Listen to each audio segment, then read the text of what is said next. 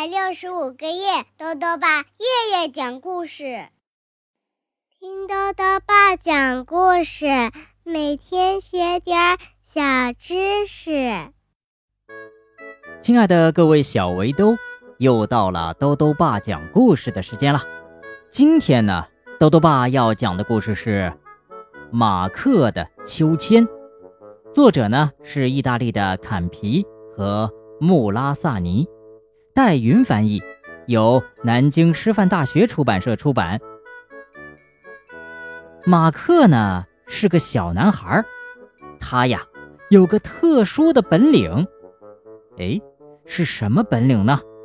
一起来听故事吧。马克的秋千。马克是一个小男孩。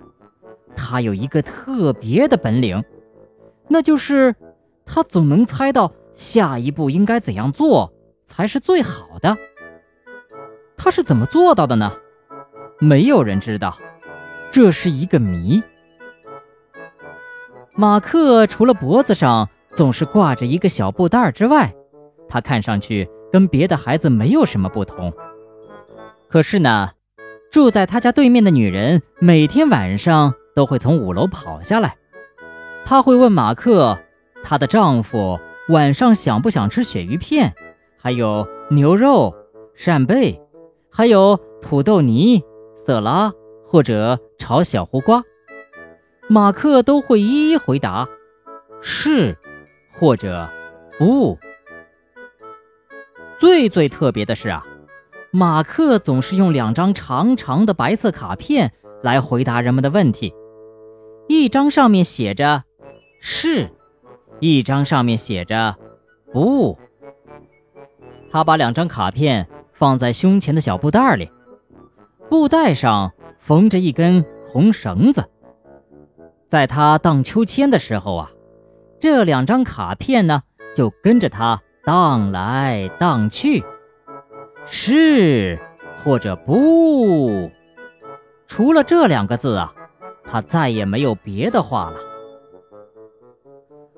老渔夫乔治和查理会问他：“现在是不是出海的好时机？或者天气会不会突然变坏？”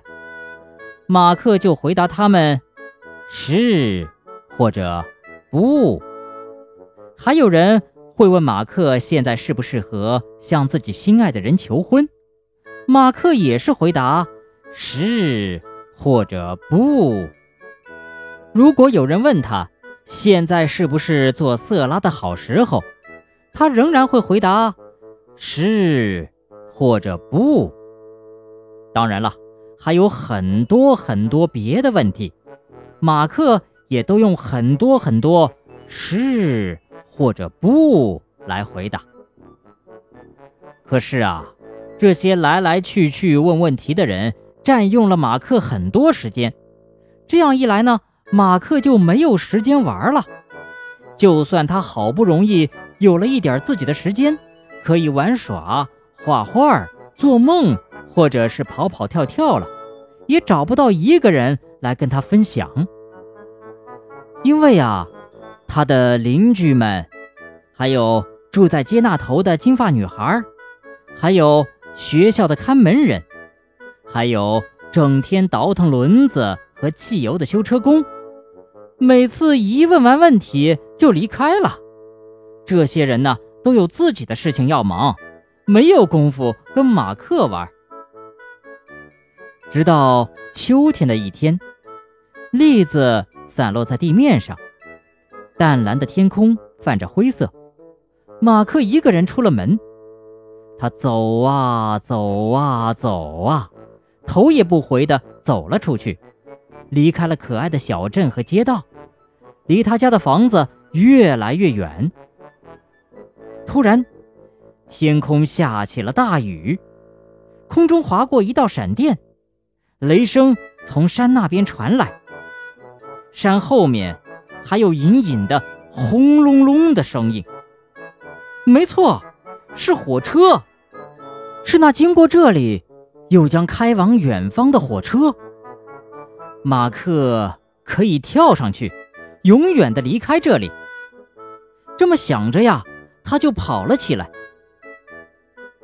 当马克停下来的时候，雨也渐渐停了。可是呢，他并没有看到火车，而是看到一个小女孩高高的坐在一块大石头上。这个时候呢，太阳正在淡淡的云朵后面，羞答答的露出了脸。马克向小女孩走去，小女孩抬眼看了看马克，她的眼睛啊。黑黑的，在又软又厚的刘海下面，一闪一闪的。有好一会儿啊，女孩什么也没说，只是四下里张望。然后他转向马克，从他胸前的小口袋中掏出了一张彩色的卡片。卡片上画着一张笑脸，还写了两个马克从来也没有用过的字。这两个字是“哈哈”。马克瞪大了眼睛，眼睛里光芒闪烁。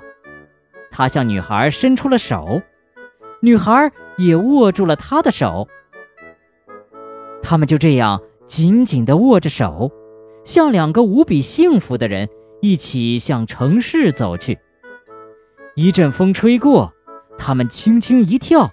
就像叶子一样的飞到了空中，风带着他们越飞越高，飞向白云，飞向太阳，然后又把它们吹回来，飞向地面的尘土，飞向散落的碎石，飞向人行道和花坛。